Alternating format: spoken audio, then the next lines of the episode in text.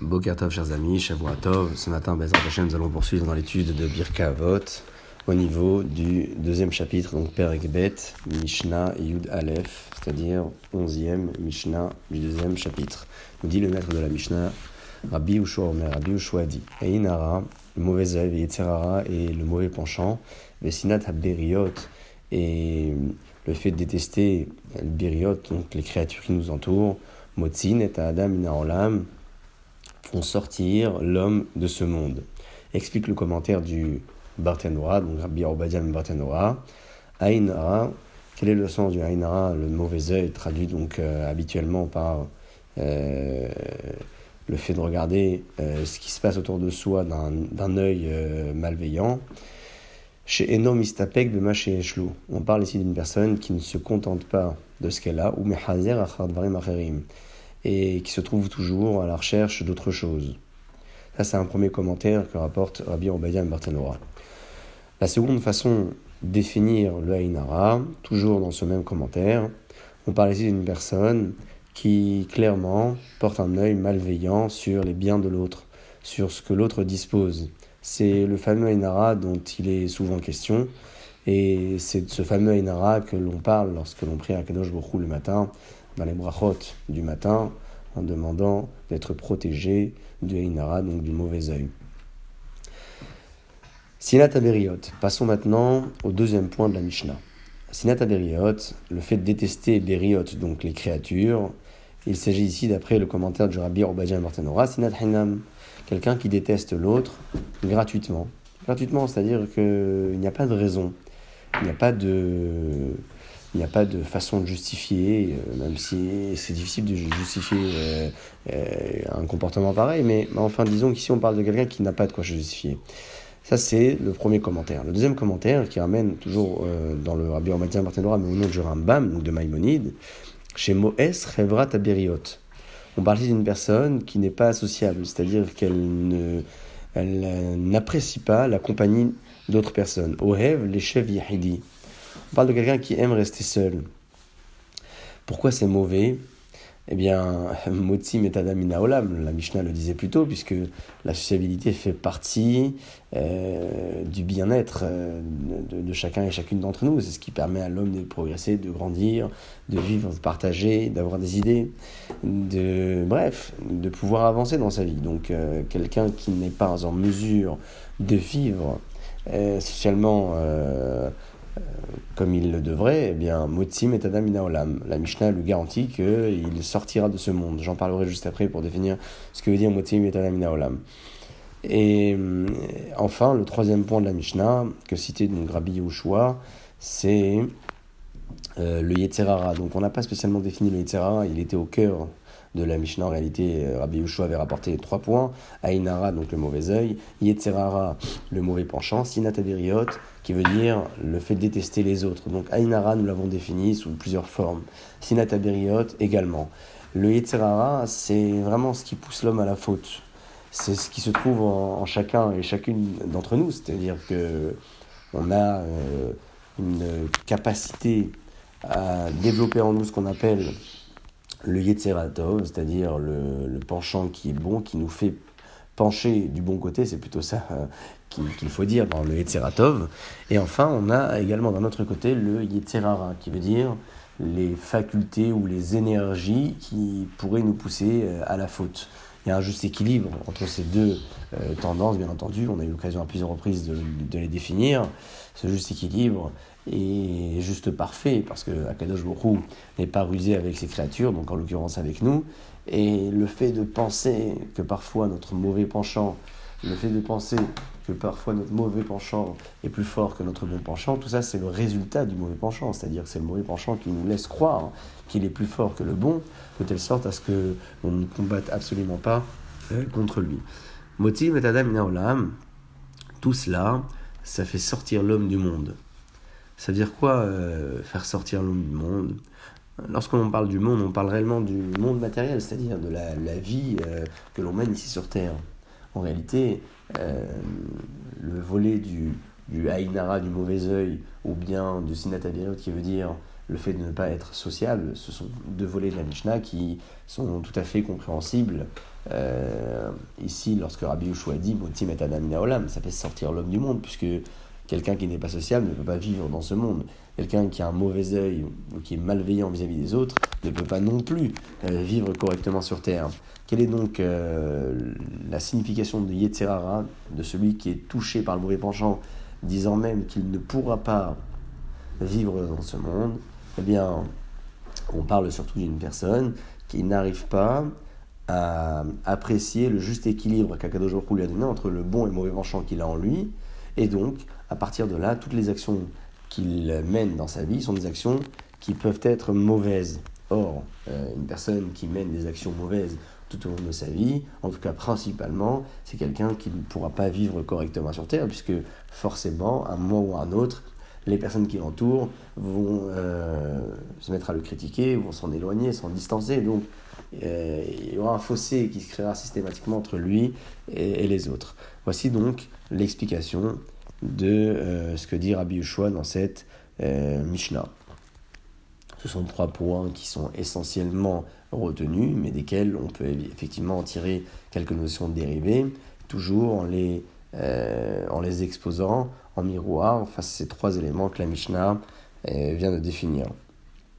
Deuxième Mishnah pour euh, ce matin, Bezrat Hashem, nous poursuivons dans la Mishnah Yudbet, douzième Mishnah du chapitre 2 de Pirkei Avot.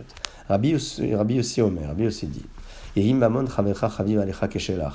que l'argent de ton ami soit aussi cher pour toi que le tien. Et dispose-toi à étudier la Torah. car la Torah n'est pas un héritage pour toi. Que toutes tes actions soient toujours les Shem Shamaim. Premier point de la Mishnah, donc on parle ici de l'argent.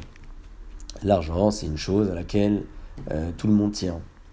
On y tient euh, bien plus lorsqu'on parle de sa propre argent plutôt que lorsque l'on parle de l'argent de l'autre. Pourquoi donc? Parce que L'argent, c'est ce qui peut caractériser le, rang social d'une personne, son niveau de vie, sa, possibilité à réaliser des choses, euh, puisque quelqu'un qui a de l'argent, c'est quelqu'un qui a euh, forcément réalisé des choses. Et donc, la personne apprécie cet argent parce qu'elle sait qu'il y a eu un effort qui a été fourni derrière. L'argent ne tombe pas du ciel, on l'entend souvent. Cette idée est bien plus simple à assimiler lorsqu'on parle de son propre bien financier, de, ses, sa propre argent. Lorsque l'on parle en revanche de l'argent qui appartient à d'autres, bien là on peut être animé de différentes euh, réflexions. D'abord, on ne va pas se dire l'argent est à l'origine d'un effort, parce que c'est l'effort de l'autre, donc on est moins conscient de l'effort lorsque l'on parle de l'effort de l'autre. Ça c'est une première chose.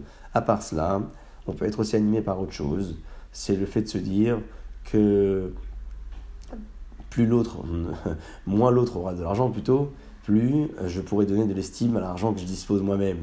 C'est un esprit de jaloux, bien évidemment, dont il est question ici. C'est de penser que l'argent de l'autre n'a pas de sens, n'a pas de valeur, et moins je lui donne de la valeur, plus je sentirai que la richesse que je dispose me, me permet d'occuper un rang social plus élevé. Ça, c'est la raison pour laquelle le maître de la Mishnah nous dit fais attention et donne de l'importance à l'argent de l'autre autant qu'à la tienne. Et si l'objet ne t'appartient pas, si l'argent ne t'appartient pas, eh bien ne le dis pas, puisque ce n'est pas le mien, c'est pas moi qui ai fourni un effort euh, à l'origine pour l'avoir, alors ça n'a pas de valeur. Pourquoi? Puisque si tu donnes pas quelque part de la valeur ou de l'estime à l'argent de l'autre, ça veut dire que aux yeux d'Akadosh on pourrait peut-être se dire que l'argent n'a pas de valeur à, tes yeux. C'est plutôt tes efforts qui ont de la valeur. C'est le, travail que tu as fourni pour avoir ton argent qui a de la valeur, c'est pas l'argent en elle-même. Preuve en est, c'est que tu méprises l'argent de l'autre. Donc, pourquoi Kadosh beaucoup retiendra euh, pour toi et te concernant euh, que l'argent a de la valeur? Peut-être qu'il ne retiendra pas, et peut-être que même l'argent que tu disposes toi-même, tu ne l'auras plus à cause de cela. Voilà pourquoi il faut faire attention à l'argent de l'autre autant qu'à la sienne. Et prépare-toi à être disposé à étudier la Torah. Pourquoi? Parce que la Torah n'est pas un héritage. Ici, le maître de la Mishnah parle d'autre chose. On parle de cette conception de l'étude. Penser que la Torah est un héritage et de se dire mon père, mon grand-père, bref, je viens d'une lignée de tzadikim, mais donc j'ai forcément un bagage culturel, culturel à apporter dans un kadosh beaucoup le jour venu, sans doute une très grande erreur. Pourquoi? Puisque la Torah n'est pas un héritage. La Torah, c'est un guide divin qui s'acquiert euh, à travers l'effort. Et donc, on ne peut pas considérer que si le père, le grand-père et l'ascendant étaient des grands hommes, on le sera aussi. Nous avons tous le même père, Abraham Avinu.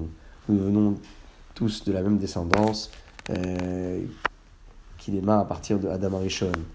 Et au combien on voit bien euh, la différence qui distingue, qui nous distingue les uns, des, autres, que ce soit sur le plan physique, sur le plan intellectuel. On voit bien qu'il y a un travail personnel à fournir extrêmement euh, important.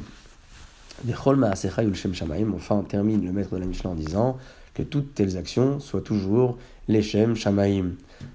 De quoi parle-t-on ici? On ne parle certainement pas d'une euh, occupation euh, spirituelle, intellectuelle, puisque si c'était le cas, le maître de la Mishnah aurait peut-être en toute évidence pu ne pas nous le dire. On parle ici, d'après le rabbi Obadiah Martanora, de toutes ces occupations d'ordre matériel, lorsque l'on mange, lorsque l'on boit, bref, lorsque l'on on a des loisirs dans sa vie courante, eh bien, qu'on ne les fasse pas uniquement pour en tirer un profit, un, un bénéfice euh, physique euh, complètement matériel.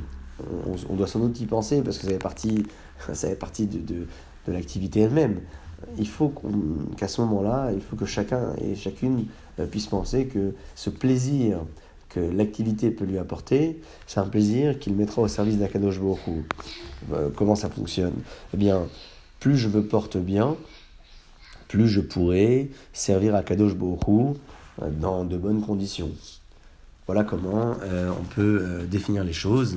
Et pour finir, je dirais que le, vecteur, enfin le, point qui relie ces trois éléments que dit le maître de la Mishnah ici, Rabbi Yossi, donc donne de l'importance à l'argent de ton ami, euh, euh, dispose-toi à étudier la Torah, qui n'est pas un héritage, et enfin que toutes tes actions soient les Shem Shabbaim, c'est peut-être euh, de dire que l'état d'esprit le savoir-être d'une personne doit toujours être fondé sur ce qu'on appelle la Hachamem, la crainte d'Akadosh Borou.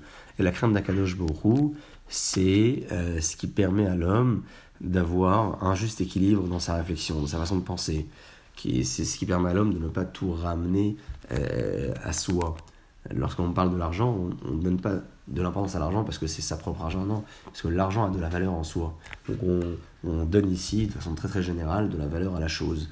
Euh, la Torah également, on ne donne pas de la valeur à la chose parce que son père, son grand-père et, et toute son ascendance euh, avait cette euh, culture, avait ce bagage. Non, on estime que la Torah a elle-même de la valeur, et s'il a elle-même de la valeur, eh bien, il faudrait que moi-même, je puisse lui démontrer à travers ma vie, à travers ce que je vais faire, la valeur euh, que j'exprime face à la Torah. Kol et donc le point forcément qui conclut la Mishnah, c'est de dire que les actions doivent être tous les Shem Shamaim, pas tant dirigées vers soi, j'en tire un profit, je mange, je bois, je dors. Il faut que l'ensemble de ces actions puissent être bénéfiques même sur le plan général, qui veut dire que ce n'est pas parce que c'est moi qui ai mangé ou c'est cet aliment que j'ai mangé, eh bien que euh, j'en ai tiré un profit euh, extrêmement important et, et, et ça s'arrête là. Il faut que l'appréciation que j'ai donnée à la chose, qui est complètement matérielle, physique, puisse m'apporter quelque chose de beaucoup plus large, beaucoup plus bénéfique, disant même que la nourriture, l'activité physique, le profil matériel dans son ensemble, pas forcément le mien, a été donné à l'homme sur Terre pour qu'il puisse servir son Créateur dans de bonnes conditions. Kadosh Baruch puisse nous donner la possibilité de passer une excellente semaine des Hashem et qu'on puisse continuer à faire pérenniser notre étude dans ces conditions jusqu'au moment où il nous permettra de réouvrir sa maison, Bezrat Hashem, Bruchim Tiyu, Shavuot Lachem.